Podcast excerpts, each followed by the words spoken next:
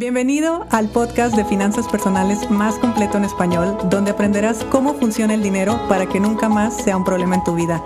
Mi nombre es Idalia González y estoy feliz de que estés aquí. Muy buenos días, vamos a contestar preguntas y respuestas de esta semana. A ver qué me preguntaron, vamos a abrir directamente la aplicación que estoy haciendo, eh, estoy grabando este episodio, todavía no termina la historia así que probablemente por ahí lleguen algunas preguntas más tarde y yo no alcancé a contestarlas. Pero empecemos. Además de honrar, respetar y aceptar las decisiones de nuestro árbol, ¿qué más para soltar? Nada más, nada más. A veces creemos que todo es muy complicado y que tenemos que hacer muchísimos procesos y muchísimos protocolos y muchísimas cosas, cuando en realidad es un instante, es un segundo en el que uno toma conciencia, es un segundo en el que uno acepta, es un segundo en el que uno toma la decisión de respetar. Entonces, en realidad, lo único que tienes que hacer es que sí, eso que tú estás aceptando, respetando y honrando, sea genuino de corazón, que salgas de lo más profundo de ti y listo, lo sueltas. Ya, no, no, de hecho, ni siquiera necesitas seguir tocando ese tema. Vas a ver que las cosas cambian y, eventualmente eh, podrás, podrás identificarlo tangiblemente en tu vida. Otra pregunta, ¿alguna forma o formas de acercarme a mi propósito de vida? Mm, no sé, honestamente no es mi tema de especialidad. Sé que hay personas que, que te pueden apoyar en descubrir tu propósito de vida o todo este tipo de, de temas. Yo particularmente, mm, a mí el, el, propósito o la misión de vida me llegó, eh, que nació de un dolor, que era precisamente la falta de dinero y la mala relación con el poco dinero que había. Pero mira que ahora también me he dado cuenta que yo creo que tengo muchas misiones y creo que tengo muchos propósitos. Creo que el creer que yo ya había encontrado mi propósito de vida o sentirme tan plena y tan realizada en lo que estaba haciendo, eh, ya eh, lo era todo, pero también conforme ha pasado el tiempo me están llegando otro tipo de experiencias donde creo que las posibilidades de que yo tenga muchos más eh, propósitos y misiones de vida son, son bastante altas. Entonces, más bien, creo que hay que disfrutar cada momento y cada etapa de la vida te va a ir mostrando justo eh, pues el propósito de esa etapa. Entonces, viéndolo así, quizá no es tan complejo. Si tú ves una misión de vida, pues abarca toda la vida. Pero si tú ves un propósito por cada etapa de la vida, ahí se puede ver más cercano, se puede ver más claro y al menos a mí así me ha funcionado. Eh, otra pregunta. ¿Tendrás de nuevo sesiones individuales? Bueno, las sesiones individuales sí, sí las volveré a tener. De hecho, acabamos de rediseñar, yo acabo de rediseñar mi dossier y mis servicios, mis productos y todo. Y les voy a decir lo que decidí en cuanto a las sesiones individuales. Las sesiones individuales las voy a hacer solamente high ticket y las voy a hacer en procesos de dos años. O sea, si me quieres tener en tu vida dos años, dos años, que no es poco, dos años, entonces así sí voy a trabajar uno a uno. ¿Y por qué lo decidí de esta manera? Porque procesos de tres, seis meses eh, son muy buenos, una sola sesión es muy buena, sin embargo, eh, creo que mi intención y mi compromiso real es que eh, no solo puedas tomar conciencia e iniciarte en un camino, sino que yo te puedo acompañar en el camino. Y te voy a decir la verdad, el camino no es de tres meses, ni es de seis meses. E, ese tiempo te puede servir a ti para arrancar y si lo haces acompañada está genial. De hecho, nosotros tenemos a muchos acompañantes certificados que te pueden brindar ese servicio. Yo te los recomiendo totalmente y están respaldados por mis metodologías y por nuestra escuela. Sin embargo, conmigo, yo lo mínimo que voy a trabajar con una persona son dos años. ¿Cuándo es más sencillo? Ah, cuando es más sencillo conseguir dinero que producirlo, ¿a qué se debe? A un programa inconsciente. Fuiste programada para conseguir, no fuiste programada para producir. Solamente es eso. Entonces no es para sufrirlo porque producir no es mejor que conseguir, solamente es aceptar que te gusta más conseguir, que te sientes más cómoda consiguiendo, que sabes conseguir el dinero, pero que ahora tu reto o ahora lo, el paso que sigue es empezar a aprender a producir, integrar el producir y en algún momento que sea algo normal para ti. Es tiempo también, es eh, eh, día a día, paso a paso. ¿Podrías compartirnos algunas cuentas para seguir que hablen de, de de cosas brujientas? Hay buena pregunta. Cuentas, cuentas, cuentas. Bueno, déjenme buscarlo. Eso déjenmelo de tarea y lo compartiré en Instagram, algunas cuentas.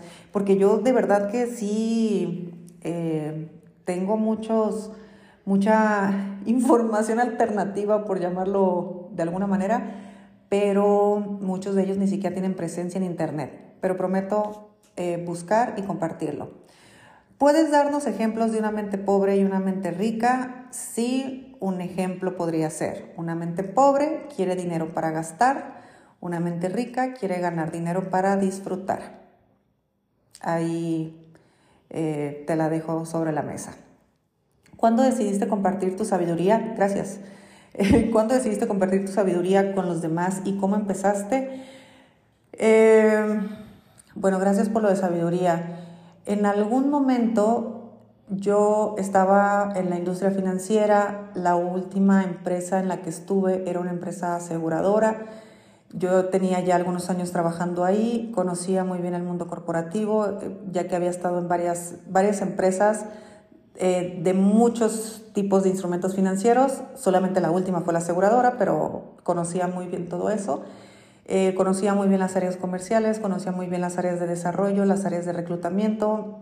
realmente eh, me gustaba mucho todo ese tema y como a mí me gustaba siempre ganar por comisión, o sea, aunque tuviera un sueldo fijo, siempre buscaba tener un, ingreso variable, porque me parecía muy injusto trabajar más o mejor que los otros y que ganáramos lo mismo. Esa es la realidad de las cosas. No me parecía justo, yo sabía que yo podía ganar mucho más y, me gustaba ganar mucho más. Entonces, en algún momento eh, yo decidí darme el permiso de entrar al área comercial de las aseguradoras, o sea, la venta de seguros. Y no lo hice mucho tiempo. De hecho, sí saqué mi cédula y todo, conozco perfecto esa industria, pero yo me sentía muy cómoda manejando personal, no necesariamente siendo operativa. Entonces, para poder apoyar a los asesores que yo tenía en ese momento, yo empecé a hacer talleres talleres de educación financiera. Ahí se las paso al costo porque les puede funcionar mi técnica y ojalá que vendan mucho. Yo lo que les decía a mis asesores es, cada semana tráiganme dos personas a la sala de juntas de aquí de la oficina y les vamos a dar un taller gratis de una hora. Y básicamente en ese taller gratis yo les enseñaba la técnica de las seis cajas. En la técnica de las seis cajas, si recuerdan, la quinta caja es la caja del ahorro a largo plazo. Entonces, eh, cuando terminaba el taller, pues ahí mismo se creaba conciencia sobre la importancia del ahorro a largo plazo, el asesor ya después daba seguimiento y eventualmente se cerraban las ventas. Así es como se ganaba dinero. Pero yo no tenía el resultado tangible en mi vida. Yo estudiaba eh, finanzas personales. Yo, yo estaba em, enfocada en mis finanzas personales. Pero ya mi situación era otra, yo ya venía de ciertos caos, ya venía de mucho, mucho conflicto. Y en ese momento, eh, así fue como empecé a hacerlo, pero no me encantaba, no me gustaba la idea. O sea, no me gustaba la idea de haber entrado a la industria aseguradora en ventas. Yo había salido de la industria aseguradora del corporativo, pero las ventas como tal, a pesar de que a mí me encantaban, las ventas de seguros en particular no me, no me, yo nunca conecté ahí.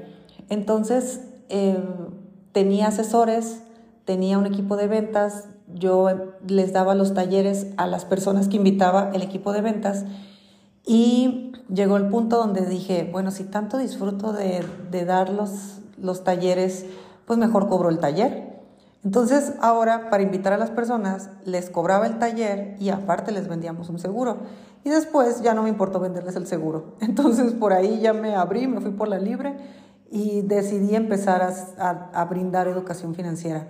Pero así empezó y, y, pues obviamente ya en ese tiempo yo no tenía sueldo, yo ya nada, yo había salido del mundo corporativo.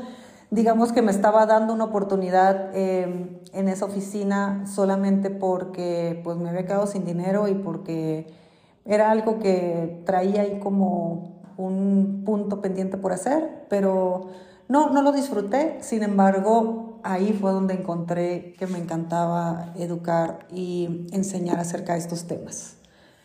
Ahí se los dejo de ti para todos los vendedores de seguros, que funciona bastante bien mi técnica. Imagínense, yo reunía 10 personas cada viernes en mi oficina y se cerraban dos. Entonces yo cada mes estaba cerrando con ocho ventas, por lo menos, por lo menos. Eh, me encanta escucharte, simplemente darte las gracias. Ay, muchísimas gracias. Gracias a ustedes. Eh, bueno, vamos, por ahí vamos a seguir teniendo estas sesiones de preguntas y respuestas. Hace mucho que no las hacíamos, de hecho en toda esa temporada no las habíamos hecho. Aquí Kofi ya se está haciendo presente. Yo les mando un fuerte abrazo. Les cuento que este fin de semana me voy a Costa Rica. Eh, ay, creo que no tenía que decirlo, pero no importa, ya lo dije. Me voy a Costa Rica. Eh, les mando un fuerte abrazo. Nos escuchamos mañana. Y sí, para los ticos que anden por ahí, les mando un fuerte abrazo. Y nos lo damos pronto. Si te gustó el episodio de hoy, compártelo con quien crees que necesite escucharlo. Sígueme en mis redes sociales arroba Idalia González MX en Facebook e Instagram. Suscríbete y nos escuchamos mañana.